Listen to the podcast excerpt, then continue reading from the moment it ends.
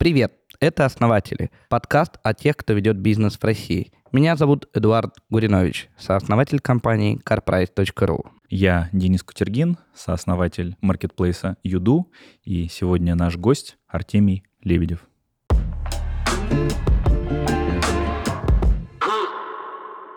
Я такую для себя придумал стратегию Coca-Cola, как я ее называю, и начал ее исповедовать, что есть Coca-Cola, она производит напиток. И дальше им абсолютно похрен, в какой таре ты этот напиток купишь. В стакане, в баночке, в бутылочке, в кеге, в бочке. Им просто похрен. Главное, купи Кока-Колу. Вот это контент. Они делают контент, и дальше ты его хочешь из крана, хочешь там из бутылки, как угодно можешь потреблять. Главное, не Пепси-колу, а Кока-Колу. И я то же самое с контентом. Я генерю контент, и дальше просто веером во все соцсети, во все плееры, во все пла- площадки, платформы. Просто неважно что. Потому что очень многие такие сидят, нет, я на этой площадке не буду, там что-то не-не-не. Вообще не важно. Просто заливай. Потому что все равно где-то забанят, что-то умрет, что-то отключат, что-то запретят, где-то тебя выкинут. Если ты прикипел к какой-то одной платформе, там пустил корни, у тебя там все, ты самый зависимый несчастный человек на свете. Тебя оттуда скинут, и ты вдруг выходишь, как все вот эти инфлюенсеры из Инстаграма, которые в один день стали не нужны никому. У них исчезли все контракты, их никто не знает, о них никто не подписан. Они сунулись в телегу. Типа, ой, дорогие, mm-hmm. идите ко мне сюда, там тыры-пыры. Они там тоже никому не нужны. Они писать не умеют, общаться не умеют. Вот это очень грустная история. Поэтому я это раскурил давно, лет 10 назад. Я уже понял, что надо диверсифицировать. Диверсифицировать. И, собственно, диверсифицировал.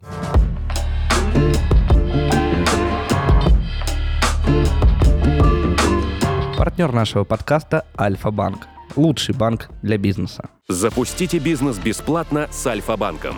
Регистрация и расчетный счет. Сайт или интернет-магазин для онлайн-продаж. И выгодный эквайринг, чтобы принимать платежи онлайн. Альфа-банк. Лучший банк для бизнеса. Артемий, спасибо, что пришел. Прям Спасибо, что позвали. Привет. Много, много о чем хочется поговорить с тобой, но у меня нетрадиционный вопрос для начала. Я э, за тобой слежу еще со времен ЖЖ. Для наших молодых зрителей когда-то была такая площадка медийная. Вот, э, ты там был на первом, на втором месте почти всегда среди самых популярных блогеров. И вот на был первом такой... месте я там был один день ровно, а так я был на втором, на третьем.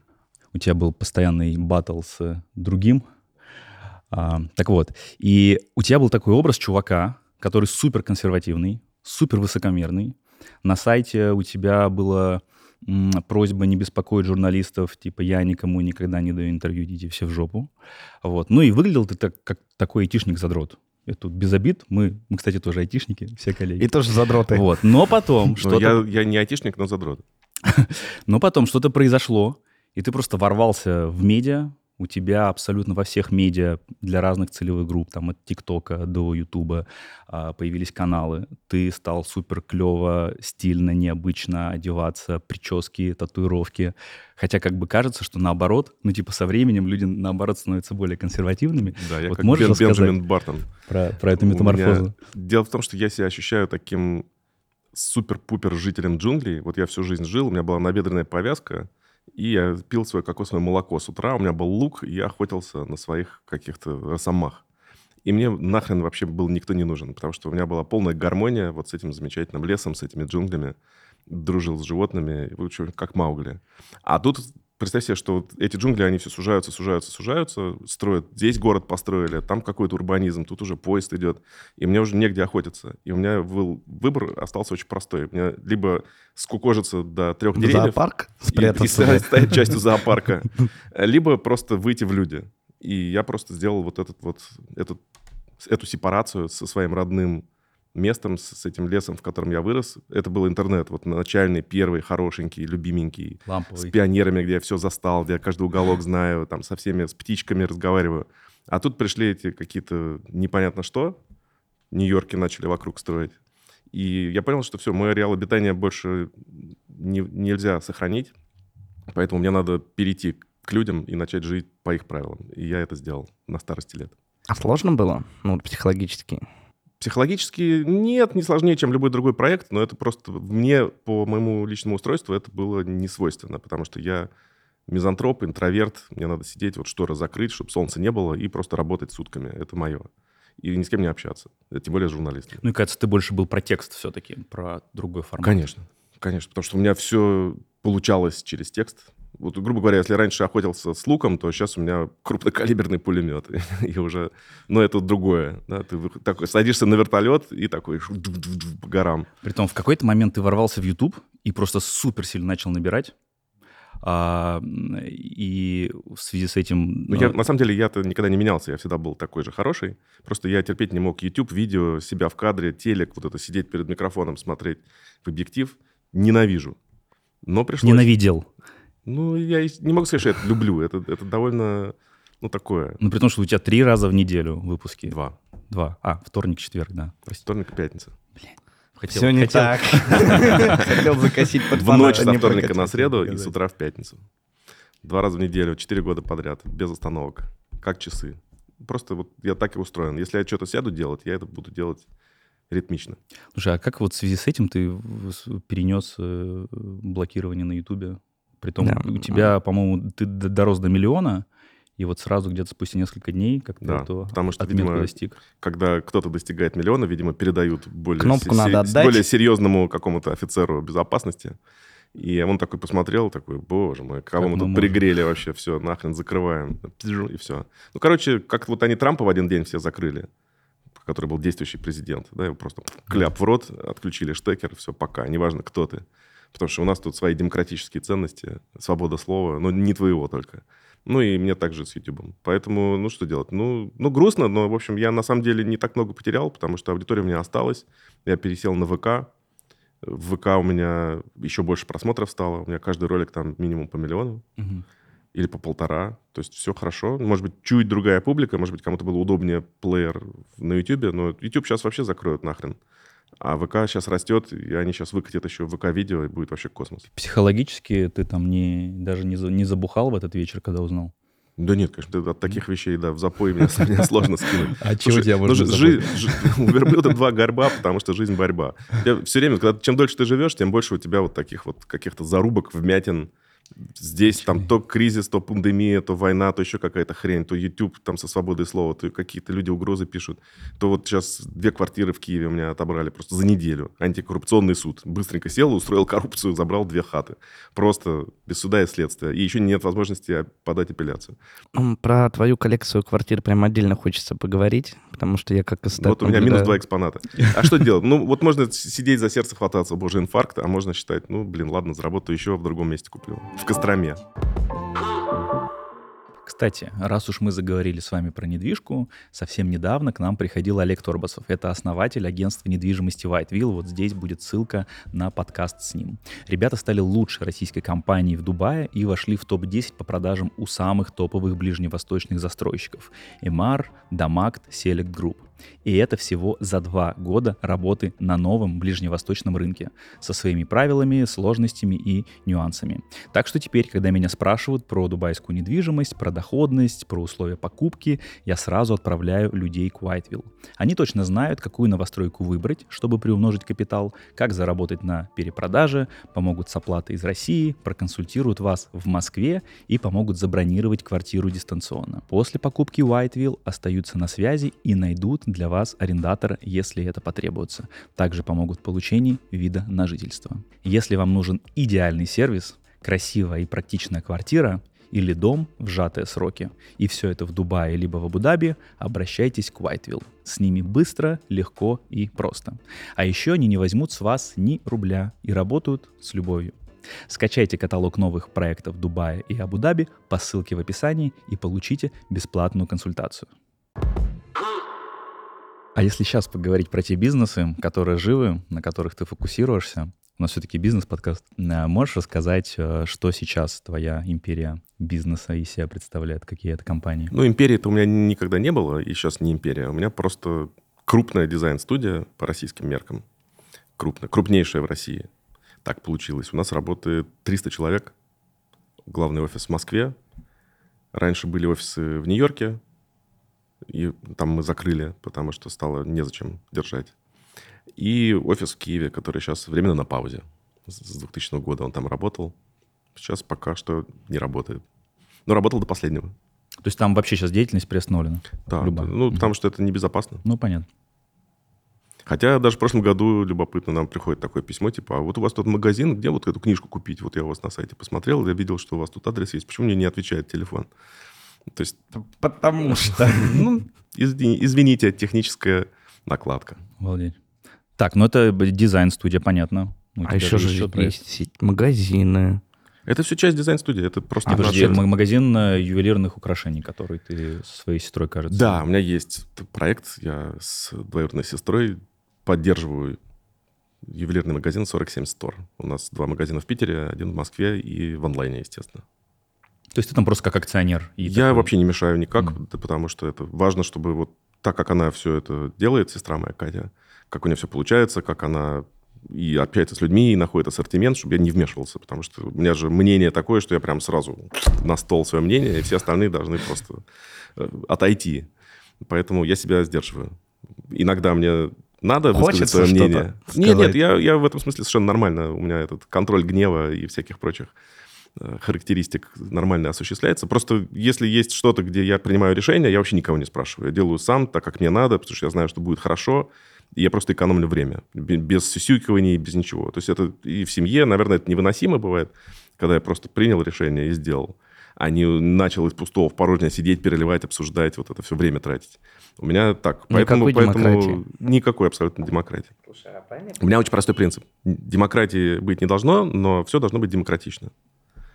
И атмосфера должна быть демократичной, и общение должно быть демократичное. Демократия- А демократию нахрен. Это вообще. когда все зависит от одного главного демократа. Да. А скажи, пожалуйста, я правильно понимаю, что ты единственный акционер э, в своей там большой все-таки Нет, студии нас- настроя.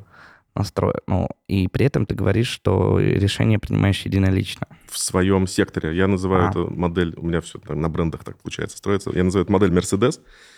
У нас три сектора. Я Ага. занимаюсь дизайном, творчеством, пиаром, общением с миром. Ну, то Точнее, ты не ли- общением. Лицо и продукт в виде дизайна. И стиль, культура, вот это все зависит от меня. А второй акционер занимается всем управлением, финансами, менеджментом и так далее. А третий всеми технологиями. И мы друг другу не мешаем. Я не, я не говорю им, как делать свою работу, они не говорят мне. Уже- А это изначально было такое разделение, или это люди, которые потом позже появились, стали партнерами? Сразу практически. Сразу? Да, они уже работают 26 лет со мной. М. Уже нормально. Ну, Полжизни. есть Это партнеры, которых ты там как-то привлекал, или это бывшие сотрудники, которые получили опционы. Вот очень интересная это- модель. это- да? пер- первые практически сотрудники, которые сразу оказались... Ну, так бывает, когда такая удача пионера, когда ты пришел, и почему-то вот вроде ты никогда этим не занимался, или не знал, или не имел к этому отношения, но почему-то, оказавшись в начале, у тебя все начало получаться, ты как взрослый, который вот сообразительный стал. И ты просто вот свое дело делаешь, потому что часто бывает, что, наверное, те же самые люди, если бы они пришли через 10 лет, через 20 лет, они бы просто ну, не встроились или не поняли, или не тот масштаб был бы, или еще как-то. В общем, поэтому те люди, которые почему-то оказываются... Я во многих бизнесах это наблюдал. Ты на них смотришь, так на вид-то ну, обычные люди. Как они стали там, ого-го, целыми империями там у себя рулят. Потому что они были в начале и просто сообразили. Вот у них ситуация вот так вот развивалась, и они как-то с ней справились. Вот у меня такая же ситуация. А в какой момент а, ты как предприниматель почувствовал, что вот все, с точки зрения там каких-то материальных целей, я сейчас не переживаю за деньги и дальше начинаю развиваться гармонично, не держа во главе угла какую-то финансовую компоненту. Никогда такого не было. И, и- и до сих пор ты сейчас Конечно. гонишься за прибылью это- больше, больше, больше.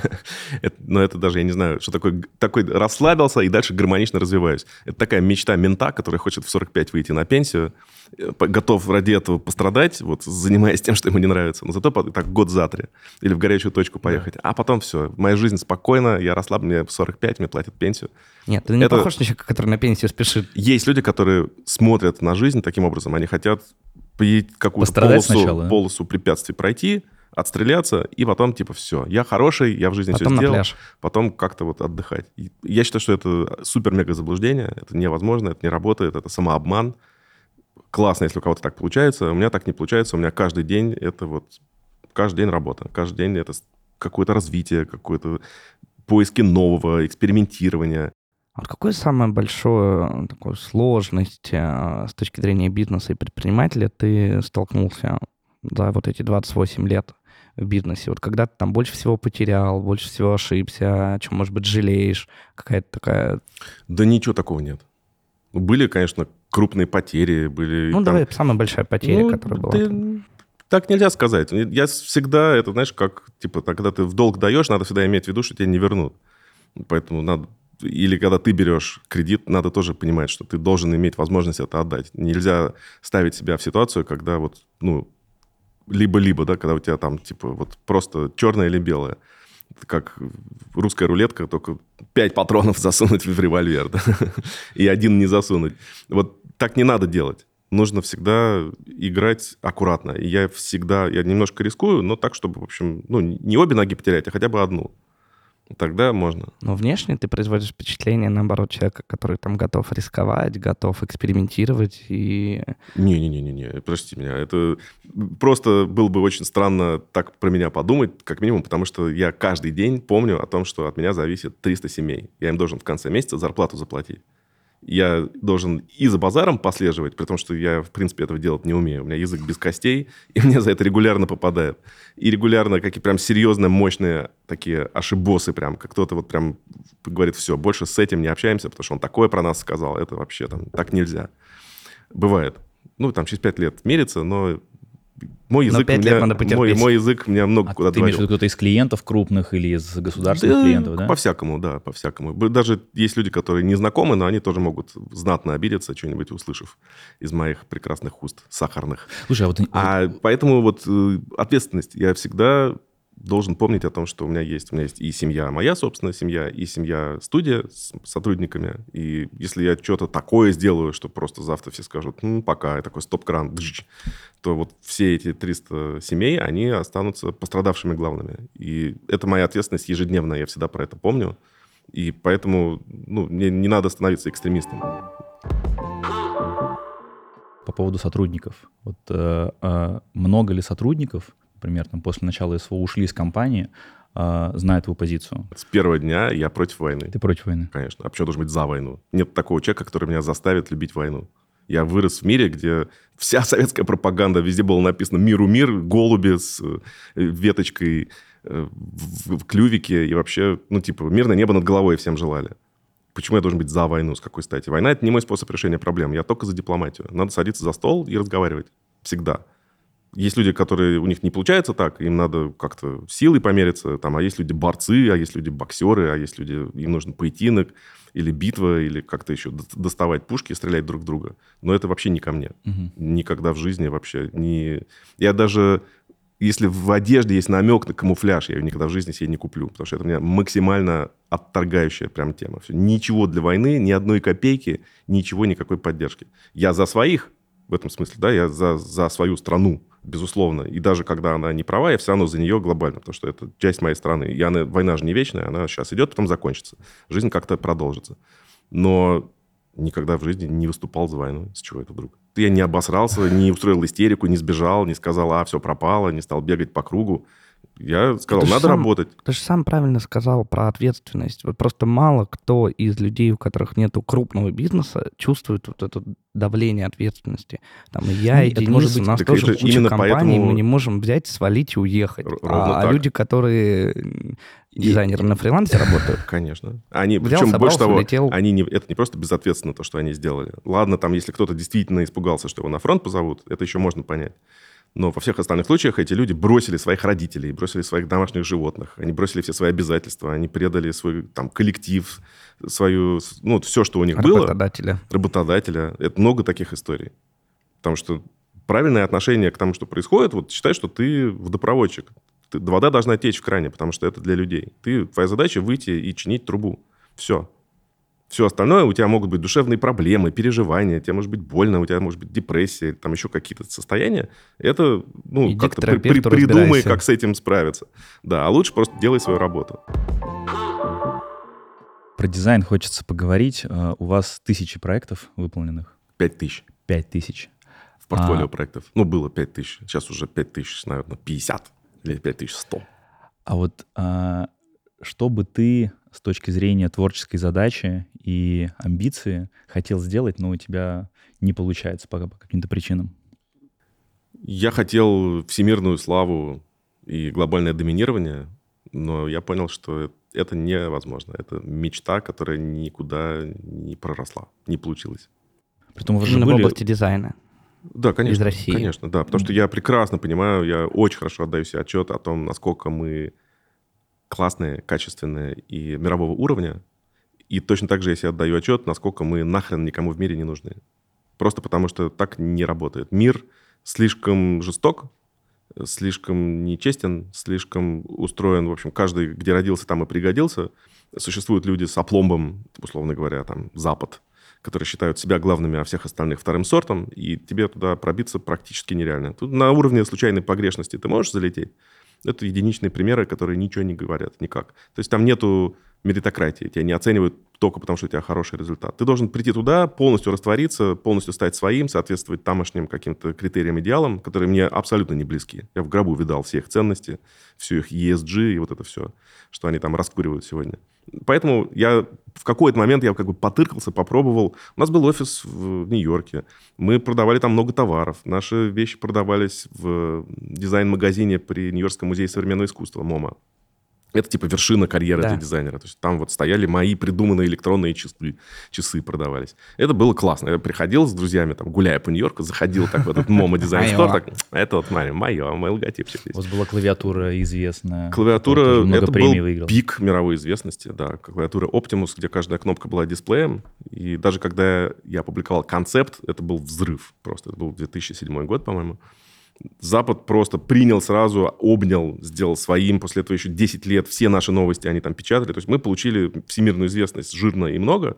Поэтому я знаю, что, что это такое. Чуть-чуть удалось потрогать. Первую клавиатуру купил Майкл Делл, например. Все люди, все там, и все Apple, Volkswagen, и там все ребята, все купили эти клавиатуры, потому что тогда это было событие, это была прям классная вещь. Потом это немножко умерло по причине того, что появились, собственно, планшеты, смартфоны, и вот это все стало неактуально. То есть так, если, мы, это как бы была вершина победы вот в старом таком стимпанке. А сейчас уже мир совершенно мир плоского стекла с сенсором, поэтому нам нечего там было предложить. Давай про экспансию. Я недели три назад в своем телеграм-канале э, поднял такой вопрос о том, на каких брендах а, или в каких индустриях а, фраза «сделана в России» будет таким беспрекословным знаком качества. Вот кроме хакеров, программистов, кальяна и маникюра, вот ничего в голову не пришло. Еще водку вспоминали. Какие-то атомные ледоколы. Вот что ты еще можешь назвать потенциально а, мировым брендом с надписью «Сделано в России»? Какие индустрии и направления? Ну, Росатом, конечно, да. Недооцененная компания, которая великая по всем признакам и по, просто без, без скидки действительно просто это мега индустрия, которое, ну, наше национальное достояние. И мировой лидер. И мировой лидер. Но при этом про это не, не говорят. Кажется, что не, вот не сторителлинг вообще в России отсутствует. Отсутствует. Для бренда, то есть еще... Ну, на сторителлинге писать сделано в России пока рано. Потому что нам нечего предложить в области сторителлинга. Мы не умеем. Ну, у нас есть очевидные какие-то старые бренды, типа там балет. Мне кажется, уже все нафталином покрылось. Не-не-не, в мире любят это дело. Это, это еще ценится. Ну, космос вот. еще до сих пор. Ну, космос, хотя мне кажется, что ну, тройка это уже такое, да. Илон Маск-то э, хороших нанял декораторов, другим которые, да, у него, у него космический корабль уже похож на космический корабль, потому что вот все, как снимали сто лет в кино, космические корабли будущего, он взял и сделал, просто зашил все белым, белым пластиком и показал, что может быть аккуратненько. А у нас такое, как это, под капотом у КАМАЗа все. И там космонавты сидят. Ну, а вот кроме там Росатома, Роскосмоса, что-то еще тебе приходит в голову? Ну, Кальян и маникюр, мне прям вот нравится и то, и другое. Ну, хакеры русские, конечно, тоже это бренд, который мы слабо рекламируем, хотя надо. Потому что у нас действительно, у нас классные хакеры. У нас, у нас мощная IT. Ну ладно, их, может, рекламировать не надо, Почему а то всех надо? заберут. Ничего, все нормально. Отлично, индустрия, Товарный экспорт, работает. русский хакер. Каждый год, каждый год ловят по всему миру. Ну, это ловят каких-то там это мелочь. А это, в принципе, хорошая, мощная индустрия. Вообще вся, вся, кибербезопасность. вся, вся кибербезопасность это, это очень важная вещь. Скажи, а в чем сейчас ограничили главное? Вот если у тебя будет в два раза больше заказов входящих, которые вашим критериям соответствуют, ты сможешь их переварить? Людей не хватает. Людей. Да, кадровый голод. Mm. И опять же, когда я говорю людям, что есть возможность, пожалуйста, вот ты сидишь у себя в, в своем зажопске, и ты жалуешься на жизнь, там у тебя вот это все, чувак, есть наша компания, есть сколько хочешь денег, есть головокружительную, ты можешь сделать карьеру и просто супер. Приходи, Приходи, работай. Главное, вот мне нужны вот такие навыки, такого уровня. Вот этот уровень только ты сам себе можешь обеспечить. Либо у тебя есть какие-то задатки талант, но ты должен все равно подкидывать дровишки в этот костерок, чтобы он разгорелся, чтобы ты что-то умел. Научиться можно в любой деревне делать то, что надо. Это абсолютно подвластно среднестатистическому интеллекту. Если ты чуть-чуть свои навыки прошаришь, прокачаешь, то тогда тебя возьмут с руками, и у тебя будет работа до конца жизни, ты будешь востребован. А люди не верят, как это работает, не понимают, или не тратят силы в себя, или на какую-то хрень соглашаются, или просто не, недостаточно перед собой цели ставить. А у нас есть кадровый голод, нам нужны люди, которые делают то, что нам надо, чтобы они делали, и у нас есть на это большие деньги. А людей нет. Это проблема системы образования или лени людей? Всего. А с чего легче начать решать? Как, как исправить эту всероссийскую лень? Ну, я бы не взялся за такую задачу, как исправлять русского ну, я человека. Пока тебе не да, предлагаю. Никто за тысячу лет это не смог сделать. Скорее, все соглашались, типа, ладно, живите как есть. Но, по крайней мере, те люди, у которых есть вот этот вот огонь внутренний, они имеют шанс, конечно, пробиться и, и получить все, что надо. Единственное, что, может быть, немножко бы как-то сталкивало людей, вот как-то... С... Есть же у нас грустные регионы, да, есть какие-то там пьющие мужики в деревне, где вообще такая безнадега, и они как бы никогда из этого контура не вырываются.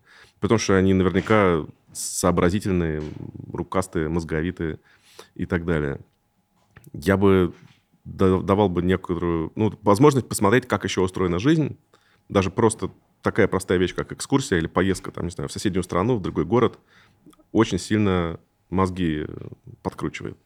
Это простая классная история, поэтому это такой совет, скорее, я не министр образования, у меня нету там вот этих платформ, где можно людей перевозить, но если кто-то сейчас слушает нас, то просто вот можно взять своих детей и просто вот отправить их на неделю куда-нибудь в какой-то другой опыт. Это даже само по себе, это тоже полезно, классно. Месяц в какой-нибудь стране еще пожить, просто посмотреть, как другая культура устроена. Предлагать новые вещи, да, вот надо детям все время подсовывать разные это называю агрегатные состояния. То есть они должны там острое, холодное, горячее, там легкое, кислое, вот все что угодно. Да? Все время они должны тестировать, на что у них организм отзовется. А какие бы ты три, вот как человек, который посетил все страны мира, да, вот какие бы три необычные страны ты порекомендовал? Вот что-то не банальное, вот три страны, куда стоит съездить, посмотреть, которые тебя удивили.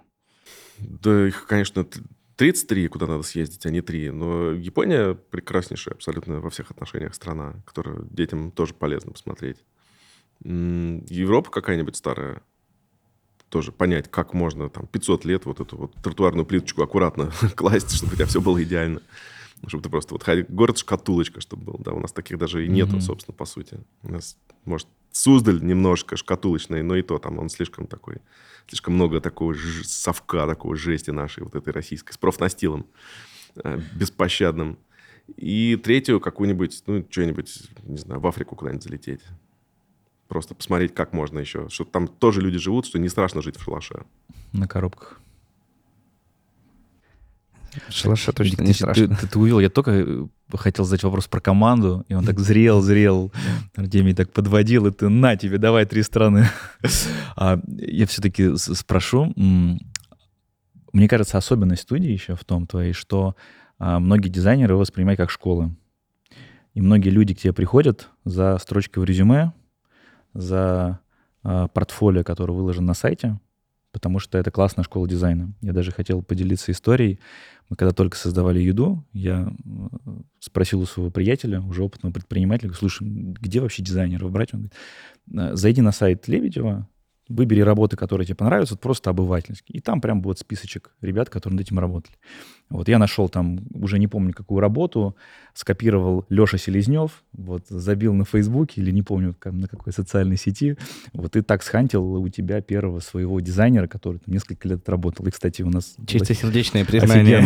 Да, я никогда не прячу имен участников Офигенный опыт. Вот в связи с этим у тебя а, действительно есть вот такой как бы конвейер или текучка, как это правильно сказать.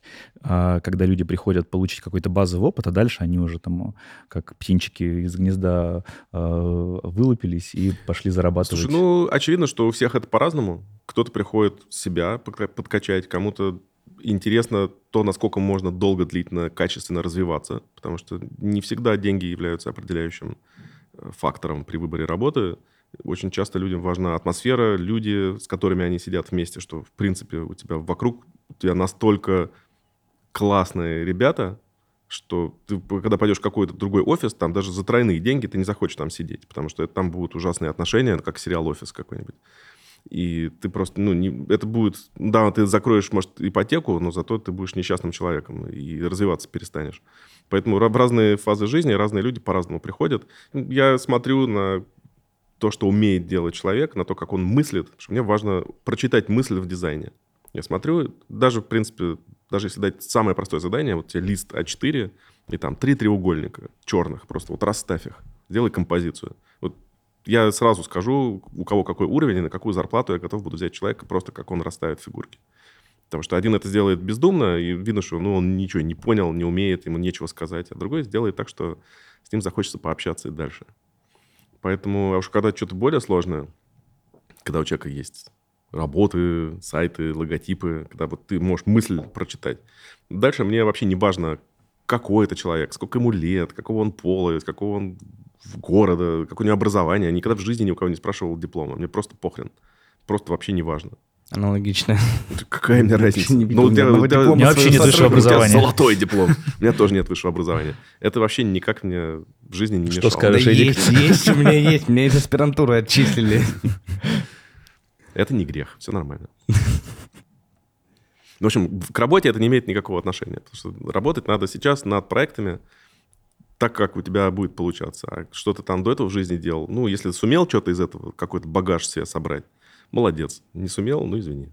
Те, кто приходит просто за строчкой в резюме, конечно, мы стараемся таких отфильтровывать, потому что, ну, и они тоже прекрасно понимают, что, ну, если ты посидел там полгода, считай, что ты не работал, ты ничего не понял. У людей первое понимание начинает брежить через год. Вот год это минимальный срок, когда вообще человек должен, типа, блин, вот оно как все устроено, вот чего хотелось, вот как можно жить, как можно работать, как можно задачи решать.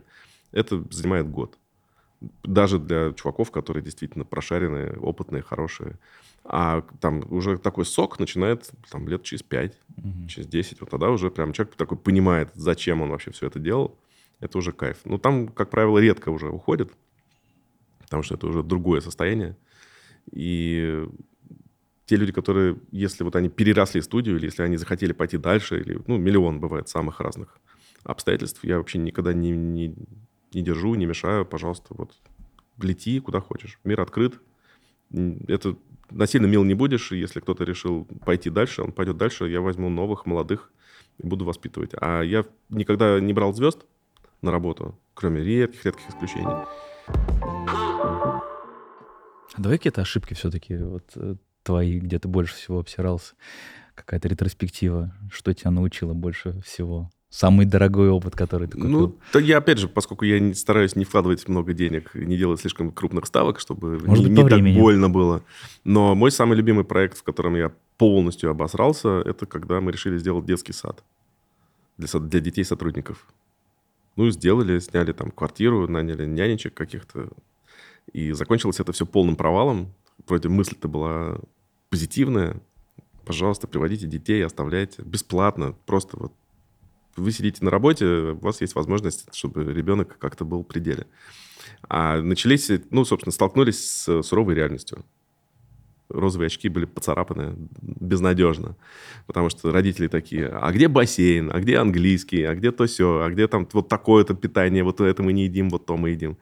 Ну и, короче, просто нахрен. Вообще, просто нахрен. Вот это сами ебитесь как хотите. Вообще делайте просто ни, ничего. Вот не, не будет детского сада, у меня не будет никаких претензий. Никто не скажет, что у меня хуевый детский сад.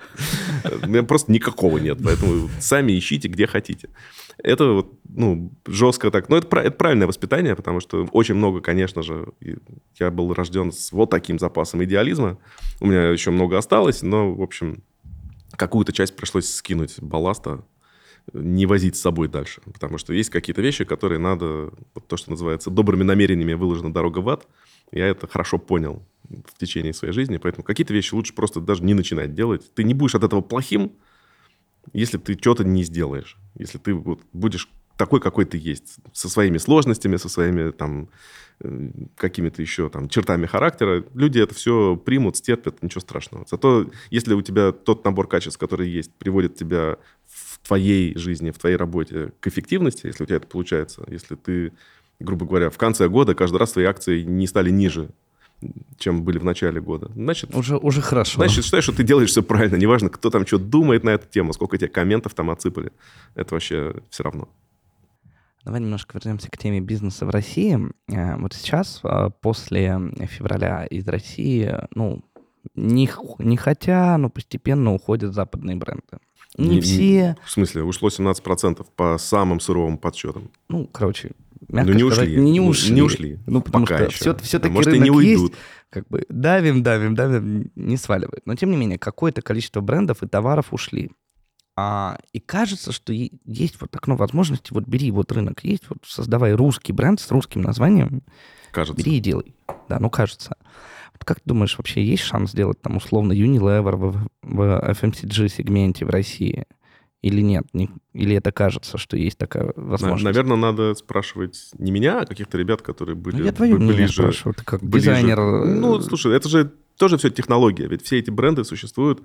Э, почему в России так классно заходят Макдональдс и Икеа? Ведь и то, и другое делается русскими людьми на русской земле. Пасется русская корова, жрет русскую траву, из нее делают русскую котлету и продают тебе в русской булке в русском Макдональдсе. И ест русский человек. Вот где в этом месте то же самое не могут повторить русские люди без логотипа Макдональдса? Почему? Или табуретка икейская. Она растет в виде русской березы или в белорусской. Из нее делают на нижегородской фабрике табуретку и продают тебе в сложенном виде, сука, чтобы ты сам сидел, крутил.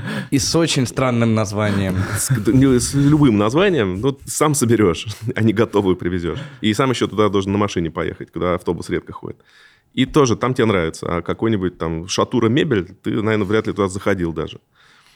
Почему так происходит? Вот потому что э, секретик заключается в том, что у нас все это есть, это все можно сделать. Да? И Ikea и Макдональдс показывают, что здесь нормально корова пасется, береза растет. Все, из этого можно делать товары, добавленную стоимость туда накидывать жирную и продолжать экспансию свою, и развивать свой бизнес.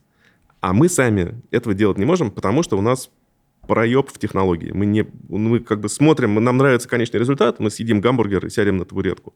А как это сделать, как это разложить на цепочку, на логистику, на распределение среди вот тех, кто это э, производит, как всех этих людей соединить, сделать, как пойти, собственно, к дизайнеру, заказать такой проект, который будет технологически удобно там собираться, с какое количество пакетиков с винтиками у тебя будет лежать. Вот эти все вещи у нас нету традиций или недостаточно людей, вот так лучше сказать. Может быть, все эти люди уходят в военку работать. Может, они собирают ракеты и там они нужны, и мы не знаем их фамилии, но, в общем, их находят и, трудоустраивают. В раннем возрасте забирают спецучреждения. Очень может быть. А просто в народном хозяйстве вот в быту таких людей не остается. Они нужны.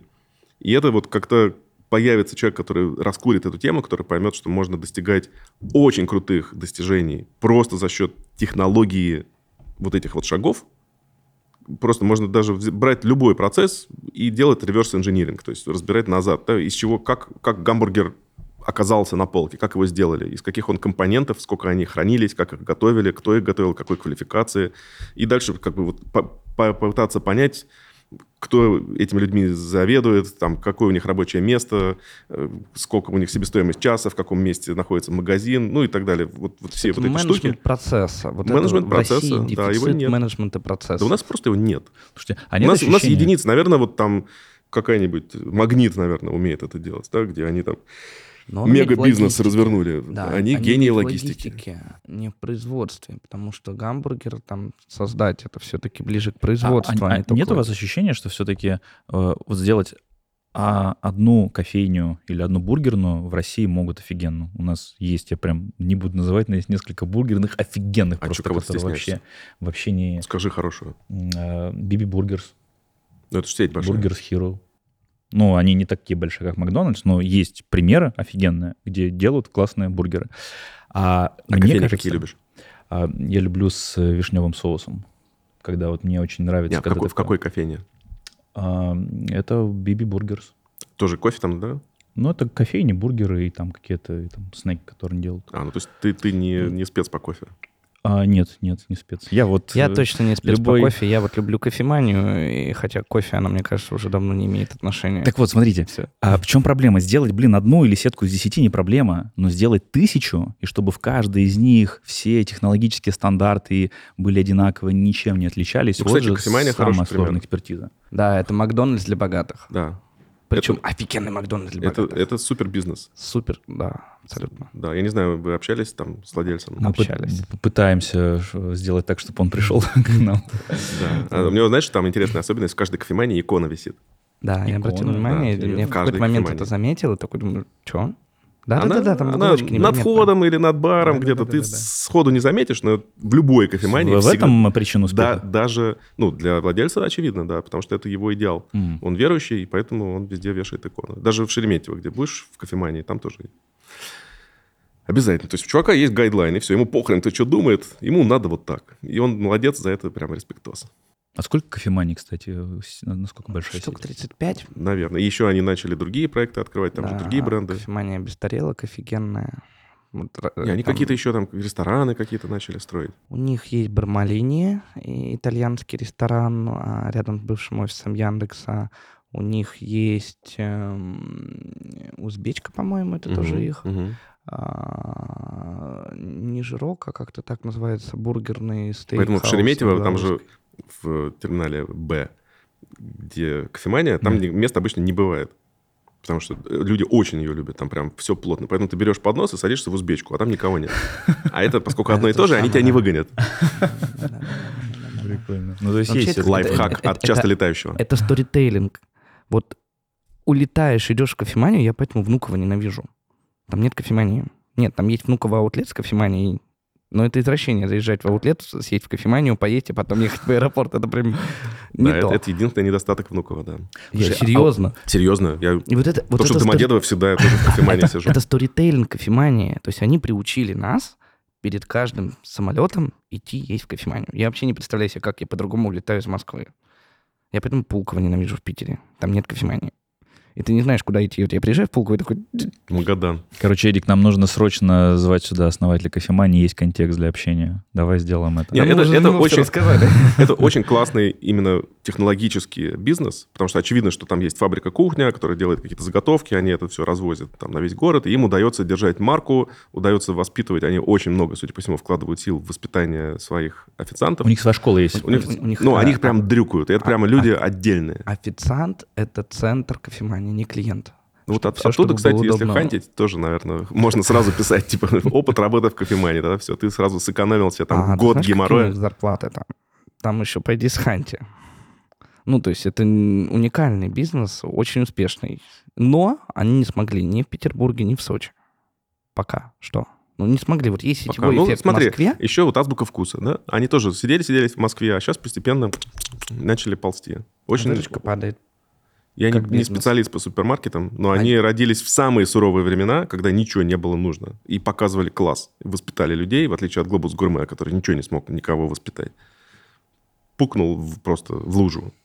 А азбука вкуса прям это топчик. Это прям вот настоящие молодцы, которые настоящие несут культуру, зарабатывают деньги и просто вот украшают любой район.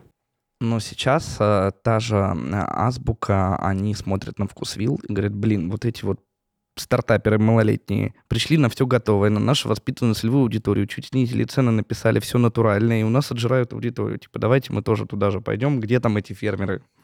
Стандартизируем фермеров. Кстати, вкусвилл — это пример компании, которая пытается причесать а, неуклюжий, а, неструктурированный рынок вот этих вот фермеров, которые типа все натуральное, безопасное. На самом деле условное молоко у фермера потенциально намного опаснее, чем с молокозавода большого. Там стандарты качества, процессы, регламенты, а вот тут хрен знает, что доярка делала руками до того, как корову доить. А в какой момент э, вы начали работать с государством? Я так понимаю, вы были тоже одни из первых ребят, которые начали делать большие проекты для Ну, отдельных регионов. Небольшие какие? Ну, типа там логотипы целых регионов. Ну, это смешно, да. Большой проект — это Крымский мост построить для государства. А логотип — это так. Ну нет, большой с точки зрения сложности согласования. Вот там логотип ЦБ Дизайн код, э, не знаю, в Москве. Я Ну, даже боюсь представить, с кем сложно. это согласовывать, как это делать. Такой, типа, Сложно. Ну, в какой-то момент, когда стало понятно, что мы уже какого-то масштаба и уже какие-то амбиции уже такие, знаешь, что вот это поделал, то поделал, думаешь, что бы еще, как еще себя в этой жизни применить. Неизбежно начинаешь расти и понимаешь, что самые серьезные, самые большие задачи, они все равно у государства. Потому что государство – это больницы, школы, метро, пожарная команда, космос. Ты там частным образом ничего этого в таком масштабе не поделаешь. Поэтому ты неизбежно начинаешь сталкиваться в работе с государством. Это слишком абстрактное слово, потому что это тоже это Ну, да, миллион неважно, да. разных людей. Абсолютно, да, таких же разных, как любых других людей в любой другой индустрии. Но только со своей приписью. Потому что вот все процедуры, какие есть в работе с государством, вот все самое странное, что можно придумать э, в деловом мире, государство Применяете. у себя применяет. Да, чтобы тебе было максимально нелегко, сука, чтобы ты прям страдал каждую секунду. И если ты в конце доделаешь проект, останешься в штанах и хотя бы выйдешь в ноль, ты уже... И без считаешь, что уголовного счаст- дела. без- и без, без- чтобы прокурор, да, тебя там уже полжопы не отгрыз.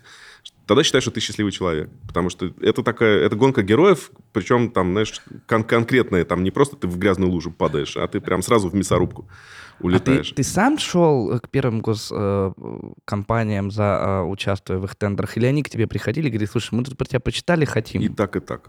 Ну, помнишь первый свой? Не, не помню. Не помнишь? Хотя, наверное, в портфолио можно найти. У нас же полностью все Ну, по портфолио, хронологии, да. вся хронология, все работы, все опубликовано. Но их так много, что я уже Не понял. не, Ну, не лог- самый логично. большой Я специалист не по знаю своему собственному портфолио. большой сейчас процент э, государственных заказов и Нет, частных? Какое Процент никакой. Ну, Никак? не знаю, Мгм. 5%, 3%. Ну, от работ, которые мы делаем. У нас просто много работ и много госзаказов разных, с разными структурами, с разными организациями, с разными областями, самые разные. И стратегии, и логотипы, и архитектура, и какие-то еще вещи. То есть это все, все то, чем мы занимаемся, просто переходит на следующий уровень. Ну, это какие-то там десятки работ в год. Не сотни. Ну, сотен, у тебя там всего, наверное, сотня, сотни работ в год. В смысле? Мы выпускаем работу в день. Работа в день 365, удобно считать. А с точки зрения квартиры дизайна, у тебя реально коллекция квартир. Скажи, как, как ты к Во-первых, этому пришел? их? Почему? Почему? Ой, да я ты- сбился со счета. Ну, серьезно. Да нет, ну не- немного. У меня вот в Киеве, в Питере и Москве. Все. Ну, а вот эту коллекцию собирал как-то спонтанно, осознанно, такой, я хочу квартиру тут, тут и тут, хочу такую, такую, или видел какой-то объект и говорил, вот его хочу, влюблялся и покупал спонтанно. Или это про инвестиции вообще? Нет, это не про инвестиции, но я всегда как-то на фоне помню, что это мое наследство. То, то, что я детям потом оставлю, им будет удобно. Ну и, собственно, они так и пользуются. Там, всегда ключи от квартиры, пожалуйста. Там едешь в Питер, на тебе, живи. А с точки зрения наследства ты заговорил, у тебя реально много детей. Вот ты думаешь уже сегодня а, о том, хочешь ли ты, чтобы они участвовали в твоем бизнесе в каком-то там горизонте в будущем? Ты хочешь, хочешь династию или, или серии делайте, что хотите, лишь бы Дел- счастливы были? Делайте, что хотите. Главное, быть хорошими людьми. Это мое единственное пожелание. Все, больше ни- никаких критериев, никаких требований, ни, никакого там, чтобы обязательно вы все были успешные. Это вообще просто не важно. Нет, это очень странно, это- да. Ты не похож на И человека, владели который фотошопом. да. Ну, в общем, мо- моя концепция того, как надо жить, про жизнь, а- про, прожить жизнь, она не про успешность и не, не про какие-то критерии вот внешние такие, а только про то, что чтобы ты был хорошим человеком, был счастлив. Все, это самое главное.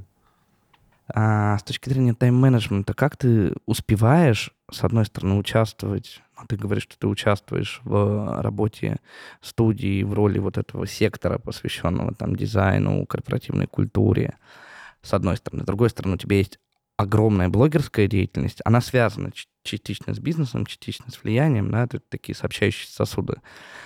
А еще и семья, да, есть 10 детей, то есть они тоже время потребляют. Ты же как отец их биологически инвестируешь свое время в них.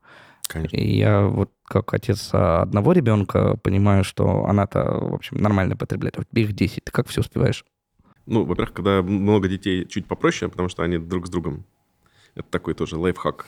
Ну, то есть один... ты старшего заливаешь мысль, а он ее транслирует. Нет, я имею в виду, что когда у тебя один ребенок, он из тебя всего достанет, всю энергию. И когда у тебя хотя бы двое, ты их вдвоем посадил играть. И тебя ну, спасло это. Тебя сэкономили. Можешь в это время что-нибудь в блок написать, короче. А втроем так они еще и в прятки могут поиграть. Там начинается вот это дополнительное удобство. Сетевой эффект. Да. Эффект масштаба. А в остальном, когда меня спрашивают, как я все успеваю, собственно, я не, могу не сказать, успеваешь, да? не успеваю вообще. это, это супер заблуждение. У меня получается на выходе больше, чем может быть у других людей, но это не значит, что я чувствую себя успевающим. У меня до хрена всяких разных планов. Я все это записываю, там как-то э, консервирую, куда-то еще откладываю и так далее. И у меня получается, когда вот есть такой большой-большой чулан с запасом, где есть много-много того, что я хотел бы сделать. Дальше интересный такой прикол, когда я достаю ту мысль или ту идею, которая вот сейчас, в этот момент, будет самая классная. То есть у меня всегда есть какой-то еще запас. Я не просто в хронологическом порядке делаю то, что я придумал, а я беру наиболее классное сейчас. Поэтому получается, что как бы все время есть что-то хорошее или что-то удачное, или что-то вот пробивающее фильтры, что подошло, потому что вот сейчас я это все, что остальное придумывал, пока что оно подождет, а сейчас я сделаю вот, вот это, что наилучшим образом подходит. А много, кстати, сотрудников, которые, ну, хотя бы больше 20 лет работают?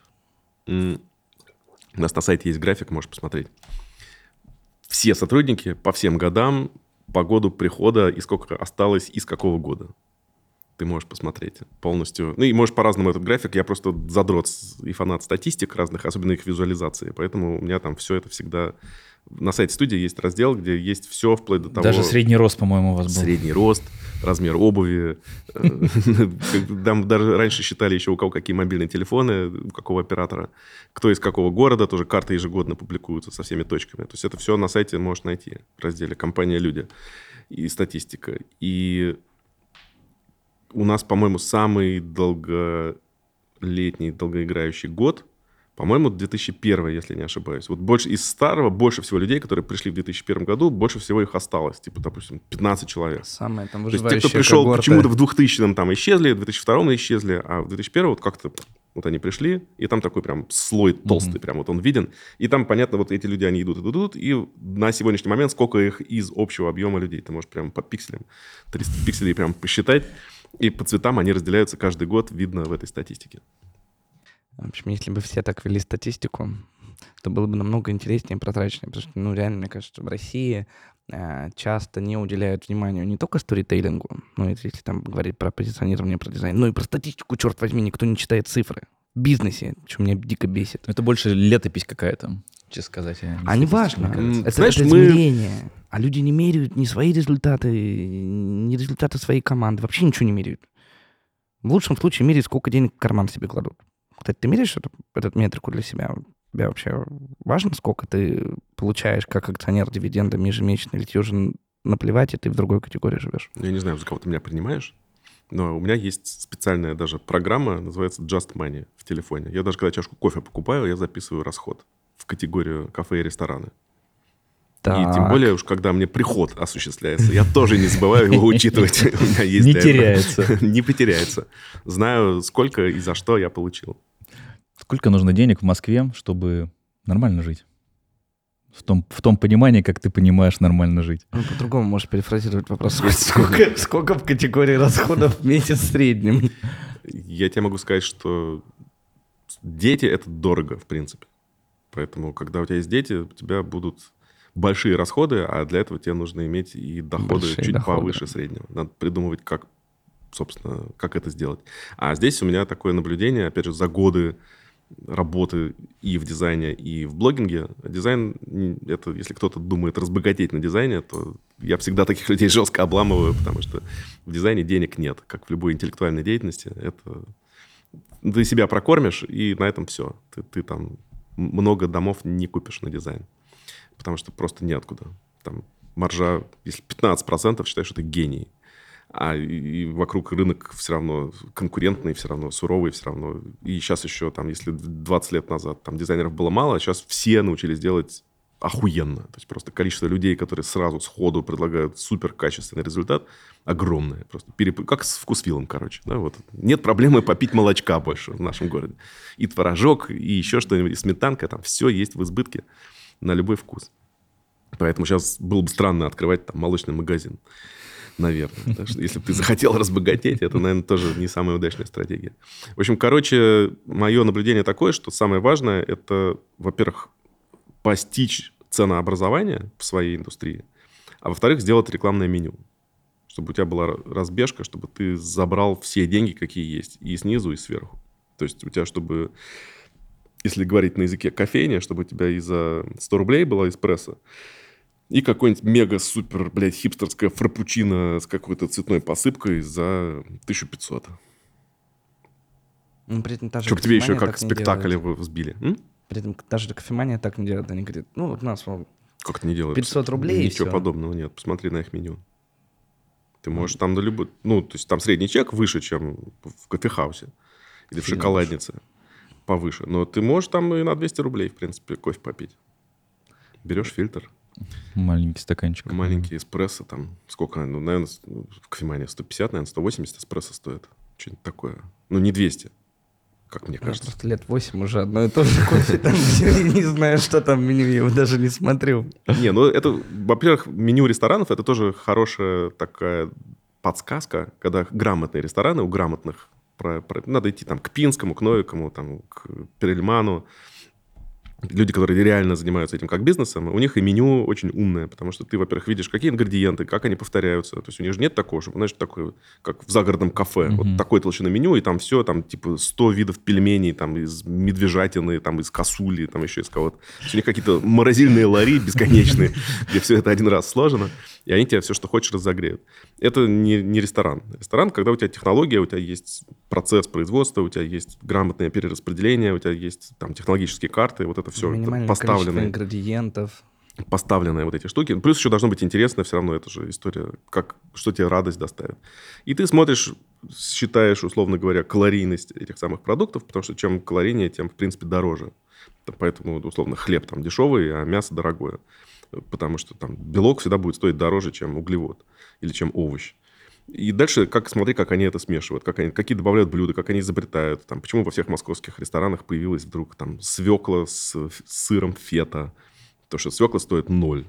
А надо зарабатывать как-то. И они делают модный хипстерский тебе вот такой салат, чтобы ты, значит, порадовался. То есть три кусочка сыра, там свекла покромсали и, и вынесли.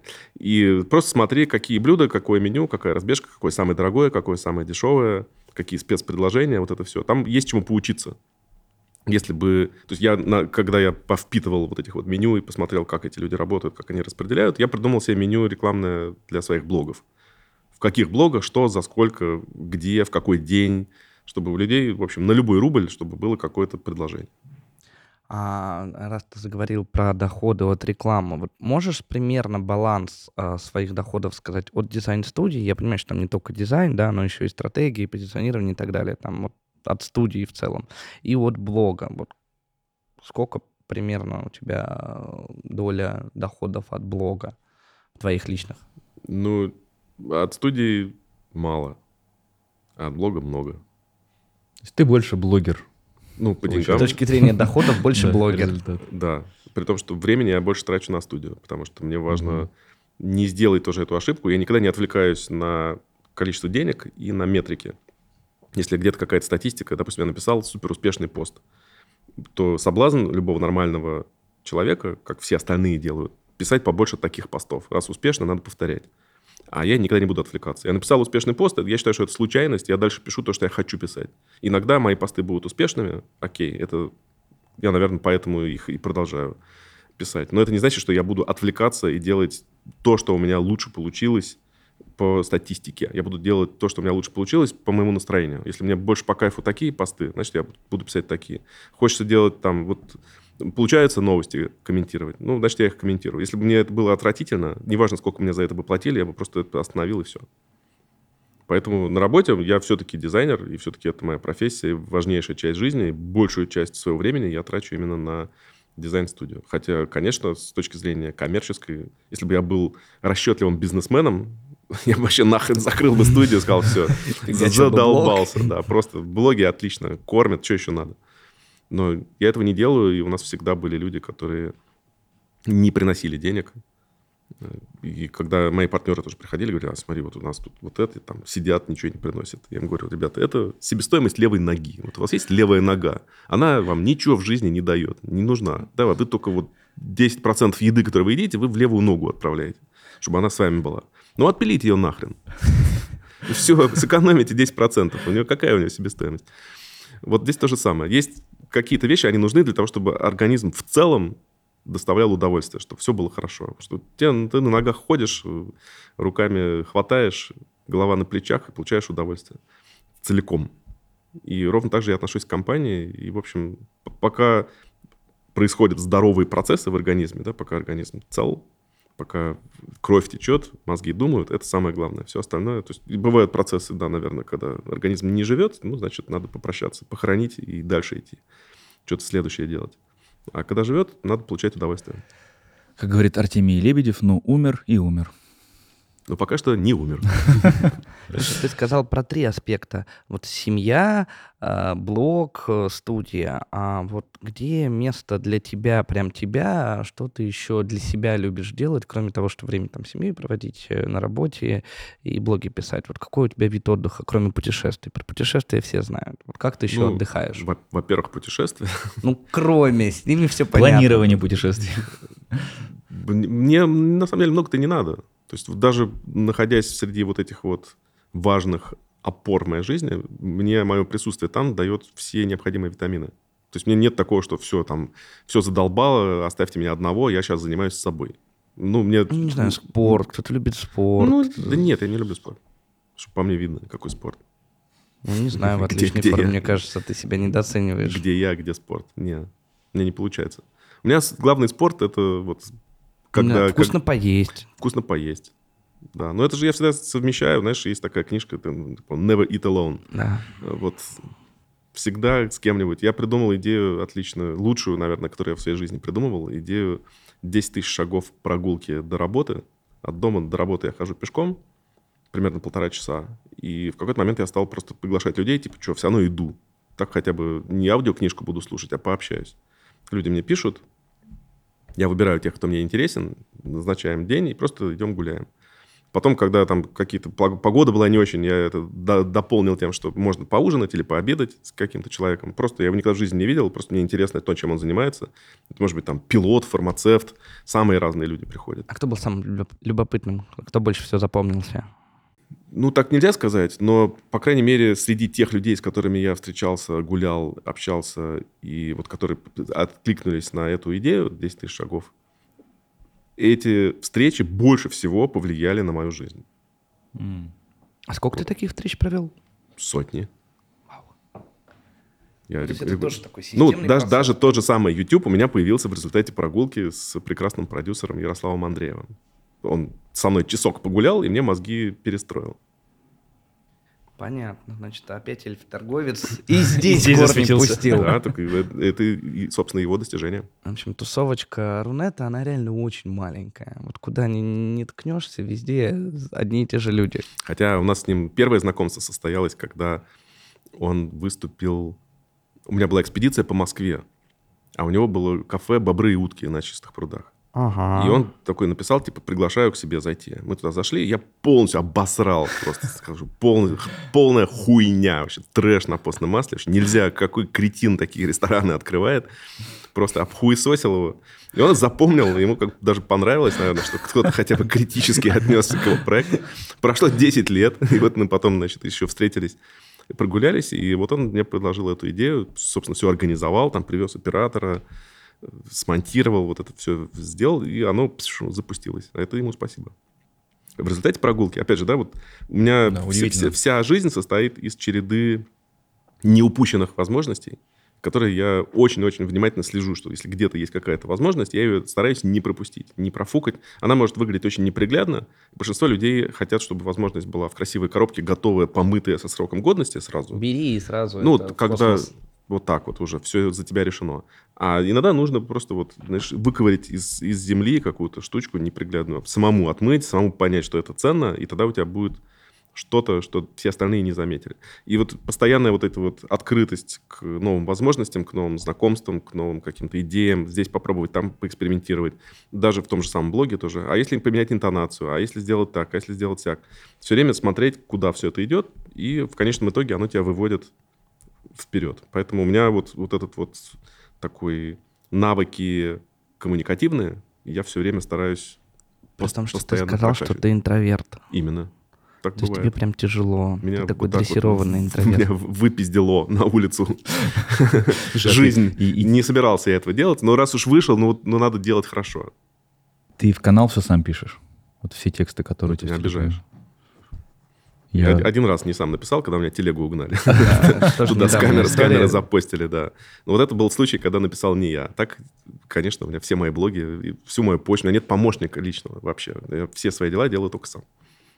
Мне, люди пишут в почту или в телегу, если знакомые, и я сам отвечаю. Мне Просто помощник это будет лишнее звено, я буду что-то типа, а понял ли помощник, что там имелось в виду, а не проебал ли он возможность, которую я сам гораздо быстрее подсеку. Фильтр пробить будет сложнее твой. Да, тогда. мне гораздо проще ответить самому, самому запомнить, самому знать, что я получил и что я не получил. А другие люди всегда будут терять информацию.